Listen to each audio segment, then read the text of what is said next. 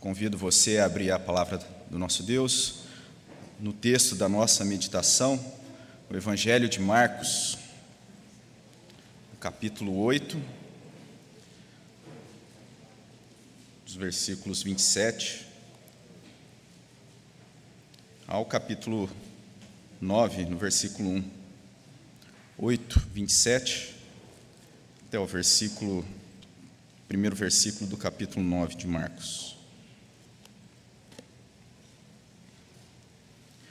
Mesmo assentados, peço que você, com toda a reverência, acompanhe a leitura, você também aí na sua casa.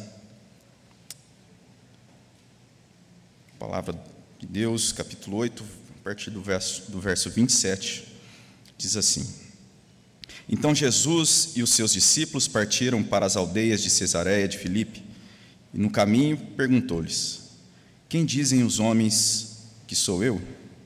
E responderam: João Batista, outros Elias, mas outros algum dos profetas. Então lhes perguntou: Mas vós, quem dizeis que eu sou? Respondendo, Pedro lhe disse: Tu és o Cristo. Advertiu-os Jesus de que ninguém dissesse tal coisa a seu respeito. Então começou ele a ensinar-lhes que era necessário que o filho do homem sofresse muitas coisas fosse rejeitado pelos anciãos, pelos principais sacerdotes e pelos escribas, fosse morto e depois de três dias ressuscitasse. E isto ele expunha claramente, mas Pedro, chamando a parte, começou a reprová-lo. Jesus, porém, voltando-se fitando os seus discípulos, repreendeu a Pedro e disse: Arreda, Satanás, porque não cogita das coisas de Deus, e sim das dos homens. Então, convocando a multidão juntamente os seus discípulos, disse-lhes: Se alguém quer vir após mim, a si mesmo se negue, tome a sua cruz e siga-me. Quem quiser, pois, salvar a sua vida, perdê-la-á, e quem perder a sua vida por causa de mim e do, do Evangelho, salva-la-á. Que proveito ao homem ganhar o mundo inteiro e perder a sua alma? Que daria um homem em troca de sua alma? Porque qualquer que nesta geração adúltera e pecadora se envergonhar de mim e das minhas palavras, também o filho do homem se envergonhará dele, quando vier na glória de seu Pai com seus santos anjos. Dizia-lhes ainda: Em verdade vos afirmo que dos que aqui se encontram, alguns há que de maneira nenhuma passarão pela morte, até que vejam ter chegado com poder o reino de Deus.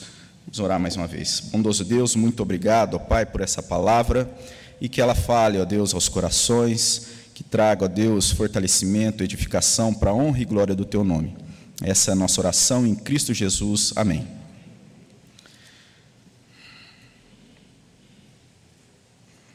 Seguindo aquilo que é trazido por alguns teólogos, né, quando se referem a esse evangelho de Marcos, e como tem sido também a nossa abordagem em olhar para esse evangelho, para esse momento aqui dessa, dessas passagens que são narradas desde é, do capítulo 7, nós temos aqui algumas é, passagens referentes a um momento em que Jesus ali segue em algumas viagens com os seus discípulos.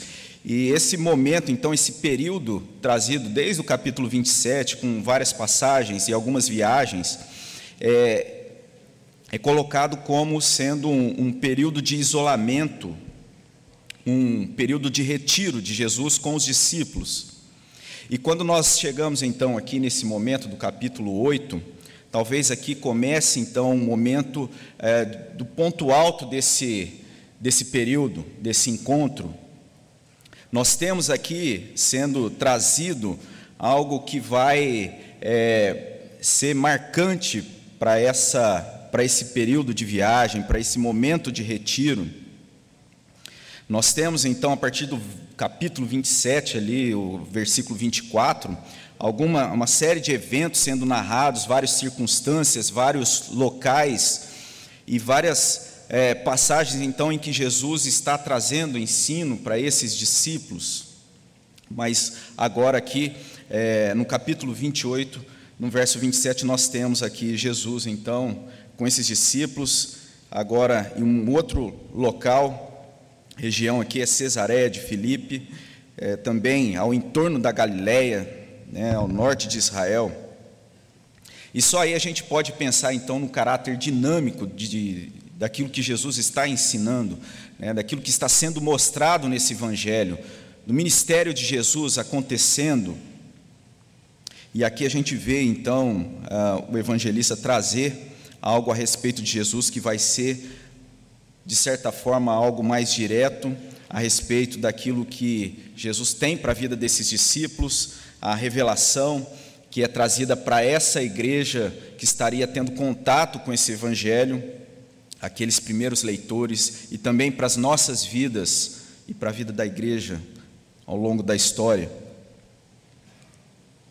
Nós podemos entender aqui um momento central, então, da narrativa do Evangelho de Marcos, até pelo local aonde se encontra, aqui no capítulo 8, em todo esse texto, e também nós temos aqui aquilo que vai apontar para, o ponto mais alto, o clímax dessa história que trazida nesse Evangelho.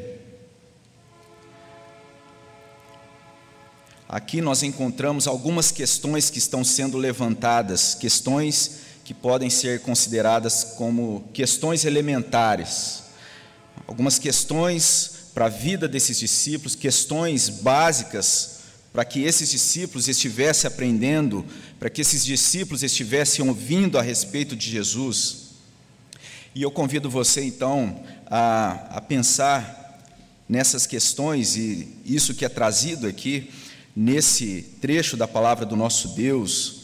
E é possível de nós entendermos então essas questões é, elementares olhando para uma resposta essencial que é trazida aí dos versos 27 a 29.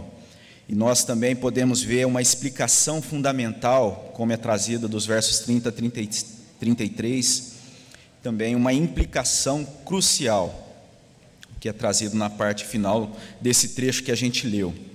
Então, uma resposta essencial daquilo que é trazido como uma questão, chegando a esse ponto da viagem, a pergunta que Jesus faz é, quem dizem os homens que sou eu, verso 27.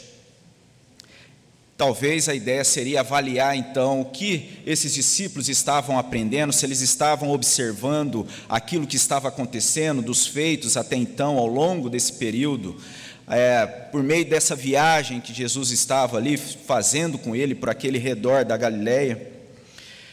E Jesus aqui poderia estar avaliando isso, se eles estavam realmente entendendo, caminhando, compreendendo tudo aquilo que estava acontecendo, ou simplesmente fazendo parte do grupo, cumprindo o cronograma ali da viagem. Se eles estariam atentos ao impacto daquilo que estava sendo trazido através do ministério de Jesus ali. E aí eles respondem essa pergunta.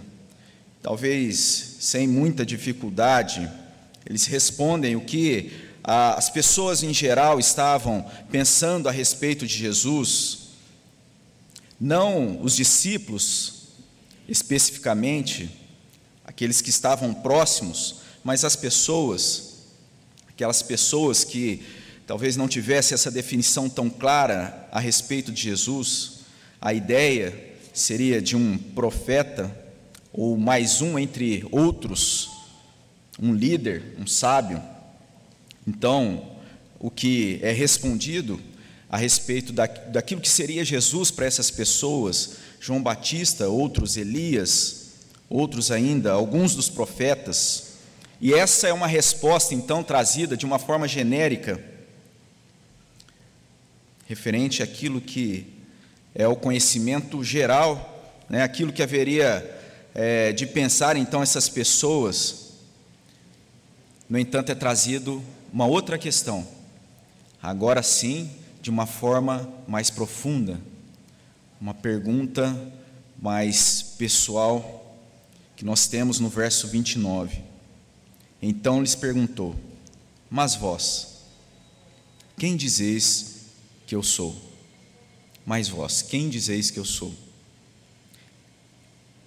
E a resposta para essa pergunta não deveria ser dada sem uma reflexão, sem que eles trouxessem à mente aquilo que haviam presenciado até ali, diante a toda essa excursão que estava acontecendo, como eles tiveram contato com a verdade de forma esplêndida sendo apresentada nas terras de Tiro, o amor verdadeiro diante da multidão, na multiplicação, na cura, a restauração da imagem daquele cego que agora poderia ver a realidade de uma forma a discernir corretamente.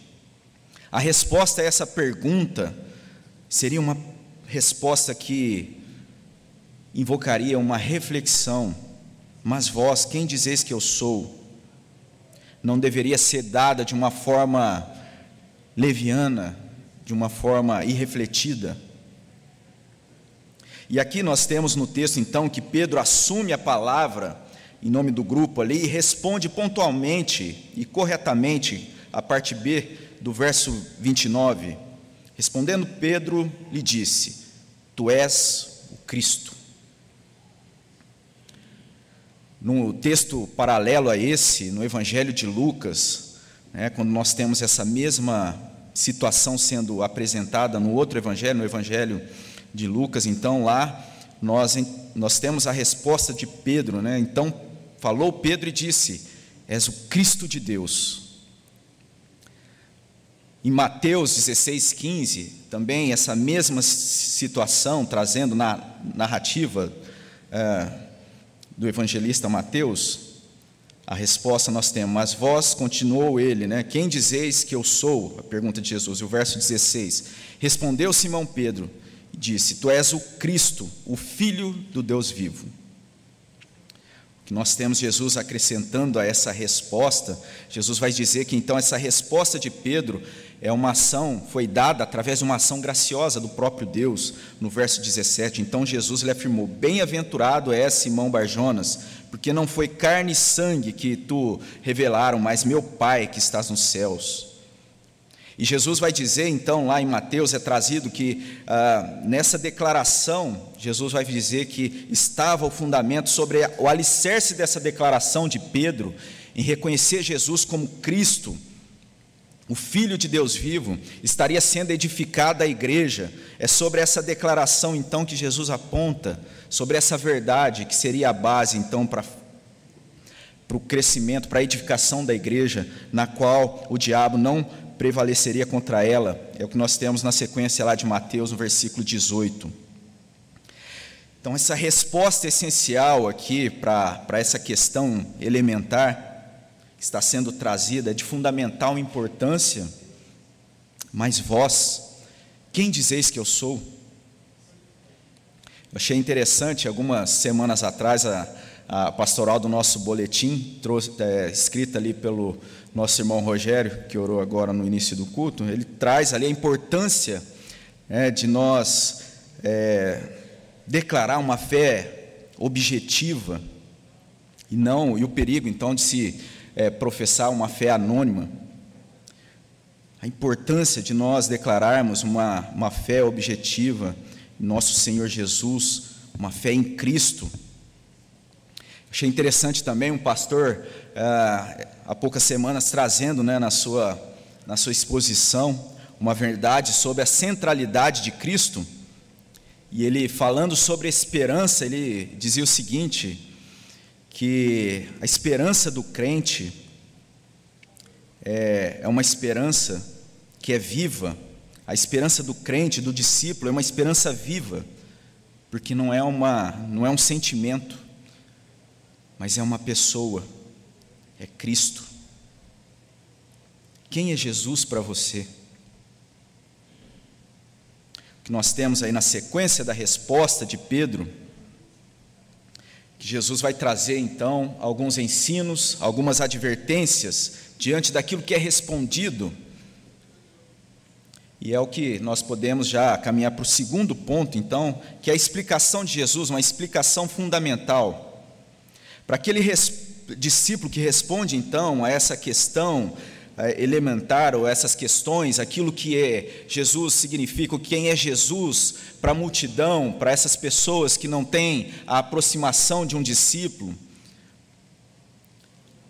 que responde o que é Jesus, então, como sendo um discípulo, aquele que tem essa aproximação, essa forma então distinta de responder essa pergunta elementar, uma resposta essencial de quem é Jesus. Nós temos então algumas ordenanças e alguns ensinos, e isso não seria algo assim, uma novidade aquilo que é respondido, Jesus sendo o Cristo, né? a palavra Cristo que significa ungido, prometido, Messias, estava sendo ali apresentado, declarado, mas no entanto Jesus adverte que isso não seria algo a ser, ah, para aquele momento, exposto. Eles deveriam entender, então, a distinção, algo, uma novidade para quem professa Jesus como sendo Cristo, obediência, acatar então a orientação. O verso 30 do capítulo 8, nós temos aí: advertiu Jesus que a ninguém dissessem tal coisa a seu respeito. Depois disso, então, nós temos Jesus ensinando aquilo que implicava essa declaração, isso de forma mais direta e clara a partir do verso 31. E o que nós temos então a partir do verso 31 é dito: então começou ele a ensinar, Jesus passa a ensinar, Jesus traz uma advertência, Jesus passa a ensinar. Jesus ensina-lhes que era necessário que o filho do homem sofresse muitas coisas, fosse rejeitado pelos anciãos, pelos principais sacerdotes e pelos escribas, fosse morto, e depois de três dias ressuscitasse. Conhecimento, então, daqueles discípulos, aquilo que é, eles pensavam, por conta da resposta que eles tinham dado, de forma lógica, não fazia é, muito sentido. Jesus, o Cristo, Filho de Deus, e Jesus vai ensinar que era necessário que ele sofresse, que ele fosse rejeitado, que fosse morto,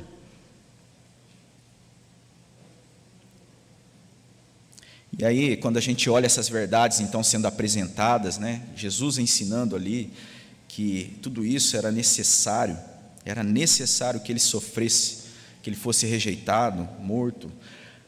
Talvez venha à nossa mente ali aquelas imagens fortes, né, muitas vezes retratadas nos filmes de Hollywood, forma terrível então daquelas cenas de Jesus sofrendo. Porém, um aspecto ali do sofrimento de Jesus que deve ser considerado por nós, sofrimentos ainda mais angustiantes, mais do que os impactos que nós vemos ali do sofrimento de Jesus, que é retratado nos filmes, é o sofrimento que Jesus passa, passa pela encarnação, pelo sofrimento dele em, em ser essa mediação de Cristo a mediação de, do povo dele com Deus, sendo Cristo.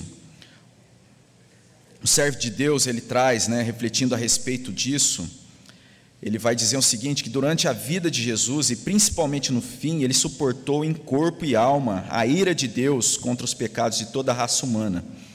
Ele viveu uma vida de sofrimento, não como um indivíduo privado, mas como um representante público, conquistando a nossa redenção tanto pela sua encarnação e obediência diária, quanto a sua morte. O sacerdócio de Jesus não começa no Gólgota, mas na eternidade, até a sua encarnação, vida e morte, até a sua presente intercessão em glória. Em outras palavras, o sofrimento de Jesus, né, o sacrifício para a redenção, vai muito além daquele sofrimento físico que muitas vezes a gente é, que vem à nossa mente, a própria encarnação, o fato de trazer a humanidade para dentro de si é algo doloroso, humilhante para Cristo, para esse Rei da Glória. Essa ideia estava sendo trazida por Jesus, o seu aspecto no ofício profético, né, conforme estava na mente daquelas pessoas, da multidão em geral, era verdadeiro mas o ofício também como ungido, o Cristo, como declarado por, por Pedro,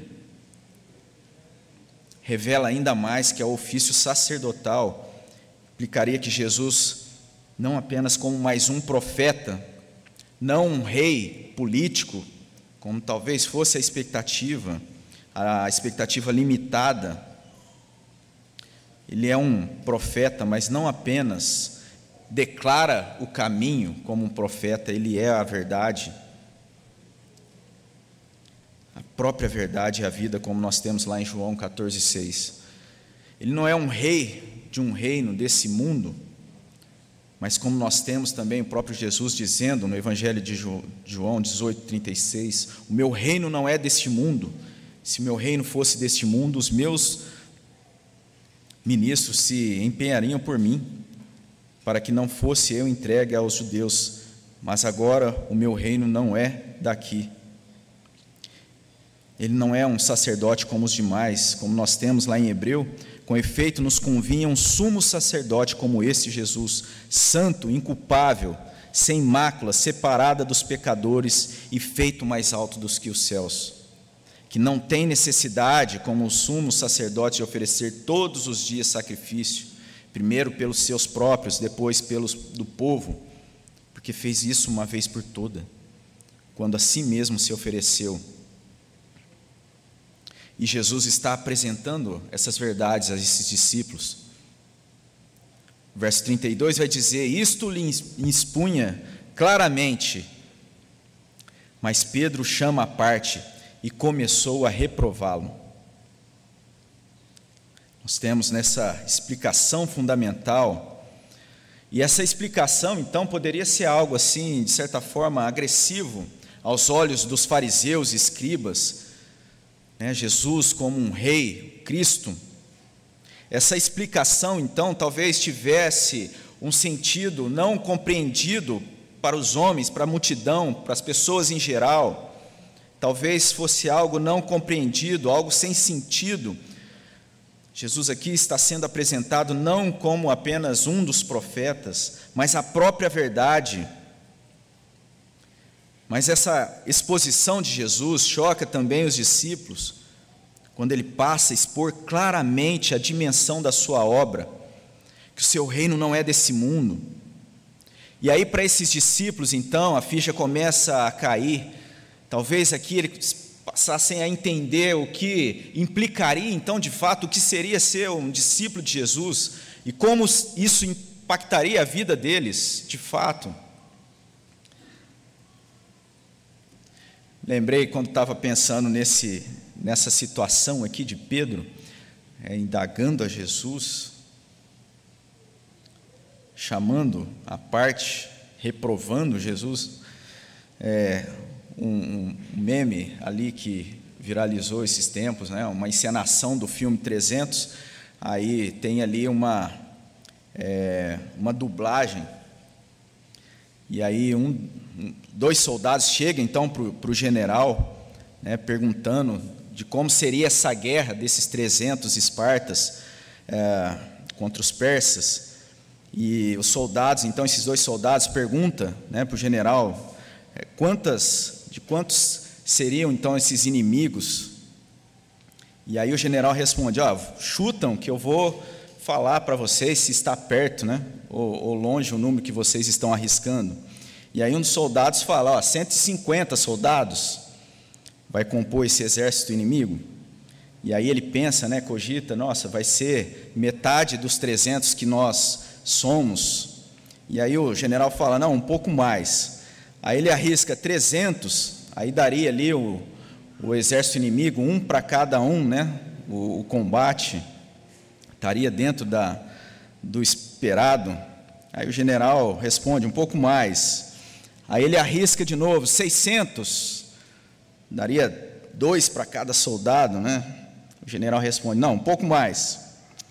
Aí ele olha um para o outro, fala: 3 mil né, mas já fala, não, aí já não daria tanto, né? O general responde, não, 30 mil persas. Aí um dos soldados né, coça a cabeça fala, mas, senhor, eu acabei de, de noivar, então remete ali a, a ideia de que uma situação que não teria ali como ser enfrentada, como que isso implicaria na vida desse soldado, como a implicação então de corresponder ali, fazer parte então daquele exército implicaria ali nos seus planos.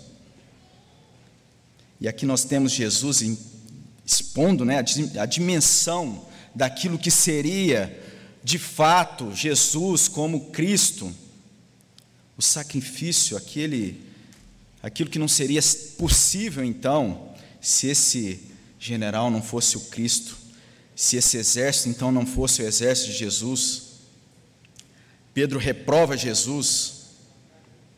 E aí Jesus então tem uma resposta para Pedro muito direto, né, no verso 33. Jesus, porém, voltando-se e fitando os olhos aos discípulos, repreendeu a Pedro e disse: Arreda-te, Satanás, porque não cogita das coisas de Deus e sim da dos homens. A declaração agora difere daquela primeira que, a, que Pedro havia falado, né, que havia sido feita e aprovada por Jesus. Aqui Jesus repreende essa, essa declaração de Pedro. E é interessante como é feita essa declaração, a forma como Jesus então é, repre, é, repreende, porque o fato ali de, de Pedro não cogitar das coisas de Deus, cogitando da forma como os homens entenderiam, aquelas pessoas comuns, sem uma diligência, sem um cuidado de entender a profundidade disso, sem considerar então a profundidade dessa obra que ele estava anunciando em Jesus sendo Cristo, a forma como ele falaria, essa forma então é anunciada por Jesus como uma manifestação de Satanás. Olha a solenidade disso que está sendo dito por Jesus uma ideia, sem uma consciência daquilo que realmente Jesus está pondo aqui, daquilo que implicaria ser um cristão, daquilo que implicaria ser um discípulo de Jesus, essa falta de compreensão, de entendimento, de reflexão, é declarada como uma manifestação de Satanás. Então, nós temos essa explicação de Jesus, tudo isso fazendo e compondo, então, como Jesus está trazendo essa informação diante daquela declaração que é feita, diante daquela, daquela respostas, daquela resposta que é dada no primeiro momento. E isso nos leva para um terceiro ponto, que é a implicação crucial, então, dessas verdades. Jesus convoca a multidão e agora passa a expor para a multidão, verso 34. Então, convocando a multidão e juntamente os seus discípulos, disse-lhes: Se alguém quer vir após mim, a si mesmo se negue, toma a sua cruz e siga-me. E aqui nós temos a, a importância disso, é, a cruz na centralidade disso, uma questão crucial realmente, e de fato, justamente até pelo fato de considerarmos de vital importância e talvez a gente corre o risco, muitas vezes, de olhar para isso que é dito aqui e cair num anacronismo de pensar que Jesus está falando aquilo nesse momento a respeito da cruz, como se fosse algo que tivesse acontecido depois de Jesus ser crucificado. Mas a ideia que Jesus está trazendo aqui é uma ideia de humilhação, algo vergonhoso, longe de qualquer glamour ali que possesse correr na mente daqueles ouvintes, as lembranças que eles tinham então das curas maravilhosas, a multiplicação material, a autoridade de Jesus que estava sendo mostrado, implica então de verdades cruciais. Quem quiser, pois, salvar a sua vida, perdê-la-á. Quem perder a sua vida por causa de mim, do Evangelho, salva-la-á. E Jesus ainda traz algumas perguntas reflexivas para aquele momento, mas eu acredito que são perguntas que podem ser muita, muito eficientes para nós nessa manhã, igreja do século 21, rodeado por essa cultura de consumo, Então, as perguntas aí no verso 36: Que proveito o homem ganhar o mundo inteiro e perder a sua alma? Que proveito ao homem ganhar o mundo inteiro e perder a sua alma? Que daria um homem em troca da sua alma?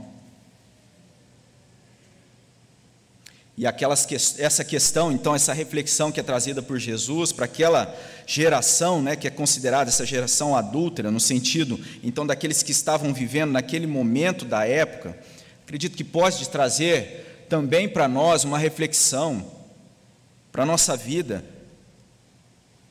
para a nossa caminhada, para a forma como a gente lida com os assuntos diários da nossa é, existência. Jesus continua o verso 38, porque qualquer que dessa geração adulta e pecaminosa se vergonhar de mim e das minhas palavras, também o Filho do Homem se envergonhará dele quando vier na glória de seu Pai com os seus santos anjos. Quem deve ser encontrado em cada pessoa que se coloca como discípulo de Jesus é assumir então aquilo que implica a declaração de ser cristão. Não só a expectativa gloriosa que se refere, mas também na caminhada dia a dia, implicação crucial que deve permear cada decisão, cada renúncia, cada ação de um discípulo de Jesus. E aí no verso 1 do capítulo 9, então já uma convocação para esses cristãos e súditos desse reino Cristo. Dizia-lhes ainda: Em verdade vos afirmo que dos aqui se encontram alguns há que de maneira nenhuma passarão pela morte até que venha ter chegado com poder o reino de Deus. Aqueles que se encontravam ali viria a manifestação desse reino, esse, esse reino que havia chegado, Cristo, Jesus ali, mas estaria sendo manifesto com poder, como Jesus vai reafirmar em Atos, no capítulo 1, verso 8, quando ele traz lá: Recebereis poder ao descer sobre vós o Espírito Santo, sereis minha testemunha. E aqui a palavra, né, testemunha, aqui é, tem esse sentido, a palavra no original, martires ou mártires, tem muito a ver com as implicações cruciais de se ser um cristão, de se dizer, professar como um cristão. Nós pensando hoje para essas nessas questões então elementares, básicas, fundamento então da que a igreja é estabelecido, como nós temos então respondido a isso, como isso se aplica nas, nossa, nas nossas vidas. Uma resposta essencial, então, diante do questionamento sobre quem é Jesus para nós, qual tem sido a nossa resposta? Diante da pergunta: quem é Jesus para você? Qual tem sido a sua resposta? Que tem sido a própria verdade, o Cristo ungido, mas também o Senhor da sua vida, e mais ainda, o Salvador que derramou o sangue, pagou o preço pelos pecados? Ou tem sido algo genérico, irrefletido? Como muitas vezes é o conhecimento geral das pessoas. Até um testemunho de um missionário recentemente, né, falando da situação que ele passava, ele contando ali para a gente lá no seminário. É, ele estava no campo de refugiados, numa região é, do Oriente Médio, ali no norte do Iraque, e aí ele dizendo que tentando ali evangelizar e falar a respeito de Jesus, quando ele falava a respeito de Jesus, ninguém ouvia, havia ouvido falar. Aí quando ele dizia então do profeta, aí sim as pessoas entendiam. Ou seja, nesse sentido, talvez genérico, um sentido errôneo, equivocado, muitas pessoas falam a respeito de Jesus. E de certa forma Jesus é até conhecido. Mas para a sua vida, quem é Jesus para você? Nós temos aqui no texto uma explicação fundamental. Jesus se apresenta aqui o sacrifício, o sacrifício verdadeiro, o sacrifício do derramamento do sangue, aquele sacrifício na cruz, mas algo que vai além disso, além do sacrifício físico algo muito maior, o fato de se humilhar, a humanidade de Jesus, a divindade, sofrimento hoje, intercedendo por nós hoje, nesse exato momento.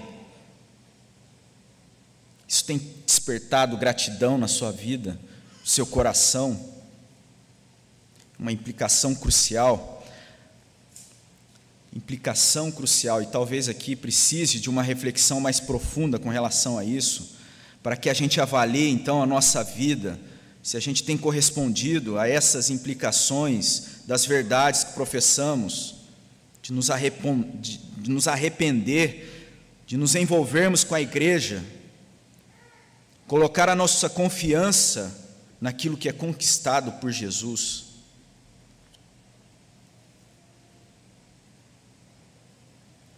A resposta a essas questões, então, elementares, como temos respondido tudo isso na nossa vida. E me lembro de alguns domingos atrás aí o pastor Misael trouxe uma reflexão trazendo a respeito dos princípios elementares, ele expondo ali o Hebreus no capítulo 6. E aí, né, a ideia ali desses princípios é saber como essa caminhada começa, né, se arrependendo, saber como ela progride em fazer parte de um corpo da, no corpo da igreja, fazendo, fazendo parte da igreja, saber para onde se vai, a implicação então do sacrifício de Cristo, daquilo que ele conquistou. Mas o ponto ali que algo foi trazido de forma muito profunda é saber que isso são questões apenas básicas, né? É a base. Ah, o Beabá, até citando ali Stuart Elliott, ele vai dizer que isso é a tabuada, né? Deveria haveria muito mais de Deus a ser conhecido. Nós precisamos rogar a Deus que nos ajude a tomar nossa cruz, nos humilhar, humilhar da nossa arrogância, clamar a Deus que nos encha então do poder de Deus para sermos fortalecidos nessas verdades básicas, para que nós também possamos seguir adiante nessas verdades, conhecendo mais o nosso Deus. Amém? Que Deus nos ajude. Vamos orar mais uma vez. Pai querido, nós olhando para esse texto da tua palavra, ó Pai, verdade tão, verdades tão profundas, ó Pai, a respeito do Senhor, daquilo que o Senhor fez por nós, ó Deus, da tua ação de graça, ó Deus. O Senhor nos chama a, a não só, Deus, ouvir isso, mas praticar no nosso dia a dia, na nossa vida, a responder, ó Deus, essencialmente a ter essa explicação, Deus, na, nossa, da, na essência, ó Deus, realmente, de forma verdadeira, fundamental para a nossa vida. E viver, ó Deus, de forma também a entender as implicações disso para a nossa caminhada, Deus. Nos ajude, nos abençoe nesse sentido, ó Pai. Nós oramos em nome de Cristo Jesus. Amém.